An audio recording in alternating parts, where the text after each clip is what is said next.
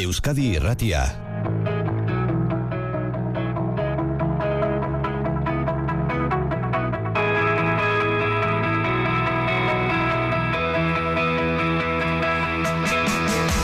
Amar minutu eskaix amarretarako, Maider Segurola egunon. Egunon, Iñaki. Aritza Agirre egunon.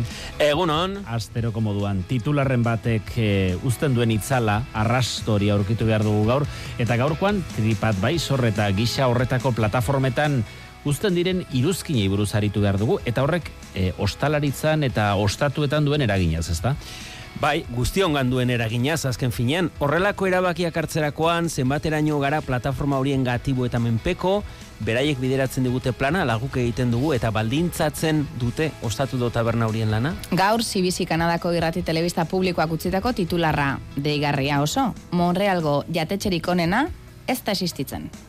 Ze ona, eh? Lenobedu lut izena du jatetxeak, Montrealgo San Denis kalean dago, plater kanadiarrak eta sandwichak ematen ditu, baita jasa zuzeneko musika eskaintzen du baita ere, baina ez da existitzen. Eta ez da asmakizun joko bat edo isa espediente hoietako bat, baizik eta Kanadako umoregile batek, desamsek sortu duen fake bat. Broma bat, bere hitzetan denek irentzi zutena, baita TripAdvisor plataformak ere.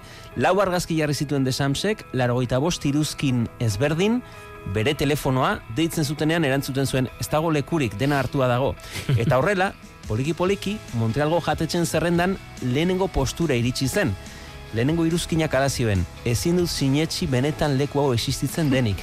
Tira, usten zuen arrastoa, baina ala ere, inoretzen ziriaz jabetu. Horrelakori gerta daiteke gurean, zenbateraino dira iruzkin horien gatibu gure inguruko jatetxe eta hotelak? Ba, horta zibili gara, ez? Titularraren itzale, itzal horretatik hainbat muturri begira. Gatibu dira, bai, bakoitzako beto de okerrago dara hori bai. Getariko politena jatetxeak oso iruzkin onak ditu, baina batzuten batzutan impotentzia sentitzen dute Josune Lazkano. Fiskat kalpi ditia badakela bai konturatzea. Porque igual mai batean etortzia lau lagun eta zerbait txarra danean laurak igual jartzen du e, iritsi txarrori. Eta artegira esan berrian edo, momentuan soluzionatu berrian, konpondu berrian pasadan kasua edo, ba, atzetik anezate hori, ba, ba, bai, minimatia dake. Askotan errez konpondu daiteken gauza bat jartze dute iruzkinetan, esaten zigun Josune gero jendea igual animatzen da detaile txiki bat hartuta, ba, ba niri ere gertatu zait eta sortzen da iruzkin sorta bat. Beraiek gehienez e, gehienetan etzaile gertatzen ze osongi kokatuta daude tripat bai horren. Amori betako jauregi barria jatetxeak horregatik nahiago du ahozo ahoko iritziari garrantzia gehiago eman saretakoari baino. Begiratzen diote, baina ez gehiegi, irizpide askorik ere ez diotelako aitortzen. E, Beñator Maetxeren iritziz, bertako kidea, bakoitzaren subjetibotasuna zarago, egon beharko luke plataforma horretan ba, irizpide objetiboren bat. Kriterio handiko komentarioak e, egiten dituzen jentzak oso aditu dira horretan. Izaten dira, inspektoreak edo kritikoak eta horrek komentarioak aurpegiz aurpegi esaten digute oso objetiboak dira eta kontutan hartu beharrekoak, baina tripat baizorren edo olango e, zare sozialetan. Izaten dira gehiago, zera runtak, eta ez da oso objetiboa puntuazioari. Eta kritika moduan bai krio bat egon beharko litzateke Eta Gontzal Tamayo, Bilboko bikain marketing digitaleko enpresako kideak esan digu, berak ezagutzen duela, kasu bat behintzat, esperientzia bakar batengatik ostatua ondatu izan ziotena, iaia isteraino. Bito aia falta zirilako, sei bizitarik aldi berean, bakoitzak iruzkin bana jarri zuen oso modu zakarrean eta naiz eta bezeroari eh, arreta oso ona eman bezeroek oso erreseina txarrekin kalifikatu zuten eta bakoitzak irizkun negatiboak egin zituen danazikin zegoela esanez tratu oso txarra izan zela esanez eta bar, mendeku geza bito aia falta zirelako. Lesakako atxaspi hoteleko ali urrosolok dio, iruzkin guztien testu ingurua ongi interpretatzen jakin behar dela. Bere esperientzia ona da, eh, edo kasutan. Ikusten dozunean, errepikatzen dela gauza bat, eta puntualki agertzen dela, baian egun batean. Azarratzen da eta jartzen du nota txarra. Urrengo erakuriko dunak badak interpretatzen. E, orokorrean, ikusten berreun tapiko eta berreun ona dira, jazta garbi dago. Hmm, argi dagoena da hortarako e, denbora ere hartu behar dela irakurtzeko eta eta konparatzeko. E, iruzkin horien garrantzia eta eraginez adituek e, zer diote aritz?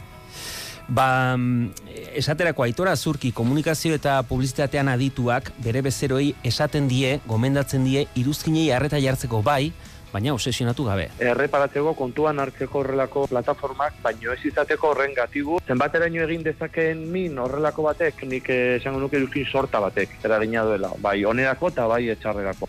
Bikain marketing digital enpresako gontzalen iritziz, iruzkin guztiei erantzutea da onena, batez ere ezkorrei, kritika txarra aldeko bihurtu daiteke, frogatzen baduzu erreakzionatzen eta erantzuten badakizula. garrantzitsuagoa da negatiboei ere erantzutea. Iruzkin negatiboak irudiona emateko erabilita e, daitezke. Pertsona bat gustora geratu ez bada, kalitate edo zerbitzua e, hobetzen zaila gaitezke, bezeroari ahalik eta ondoen erantzunez errastasunak eta azalpenak emanez. Azurki koroar erantzutearen alde bai, baina esan digu ez beti, kasuz kasu aztertu behar da. Bai, publikoki eh, eskerrak emanez, eraberean barkamen eskatu, eta, bueno, iruzkinak kontuan hartuko duzula e, aipatuz, eta eraberean ere personalki ere bai, beraiei e, pribatukan idatzi, beti ere elegantziaz. Hori bai, zer nolako feikak ere ikusi behar diren, e, astakeriak baldin badira, batzutan hobeda ez da erantzutea ere. Bat gehi bat ez dira bi, eta komunikazioan e, gauzak e, ez dira ez bet, batzutan gris ere badira. Eta azpimarra egiten digute beraiek badutela iruzurretan eta iruzkin faltsuak salerosten ibiltzen diren enpresa piraten berri. Iruzkin faltzuen euneko handi bat dago. Iruzkin faltzuak saltzen dituzten enpresak daude. Milaka profil faltzu dituzte, bezeroei laguntzeko eta lehiaren iruzkin negatiboa egiteko. Eta okerrena da ez dagoela e, babeste duen legerik edo araudirik Honena litzatekela soilik bezero izan dela frogadezakenak jarrezala iruzkina ba, Airbnb edo Bookingen gertatzen den bezala. Igual tiketa jarrita edo euskalo. Ze bezerok norbanako ze egin beharko genuke. E, irizpide falta eta subjektibotasun da iruzurra hauena e, aurrean. Ba, esaten digute fake newsekin gertatzen den bezala. Kontrastatu, plataforma ezberdinak begiratu, iruzkina jartzen duenaren identitateari begiratu, Googleek ematen du bere arrastoa jarraitzeko aukera. Iruzkin guztiak irakurri, horrazketa hon bat egin, eta iturri ezberdinetan kontrastatu badagoelako e, aukera. Begiratzera hainbat plataformetan. Googleek ze iruzkin dituen, TripAdvisor ez iruzkin dituen, beste hainbat makina bat eh, plataforma dago, inkluso sare sozialetan ere bai, osoiko izaten da gaur egun gero eta gehiago, sare soziala begiratzea, bat ipat Instagram, begiratzea hainbat, ez geratzeko bakarri batekin. Eta iruzkin ezari garela utziko jazue azken iruzkin bat, gure. TripAdvisor partikularrean, lesakako atxaspi hoteletik, eh?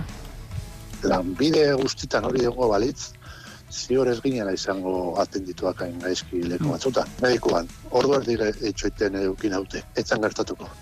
puntuazioa toki guztietan, eh? Entzulek eh, utz dezatela tarte honi buruzko iruzkina ere bai. Entzulek eta guk ez da. Eh? Maider, Eta guk, noski. Hori da. Gaurkoari lau izartxo bintzat emango dizkiogu. Bai, ongi osatua eta jator kontatua, jarriko dugu. Eta, be, eta bere tokian, ez? Bere denbora. Hori da, denboraren barruan. Aritzagirre, eskerrik asko, Gero arte. datorren astera arte.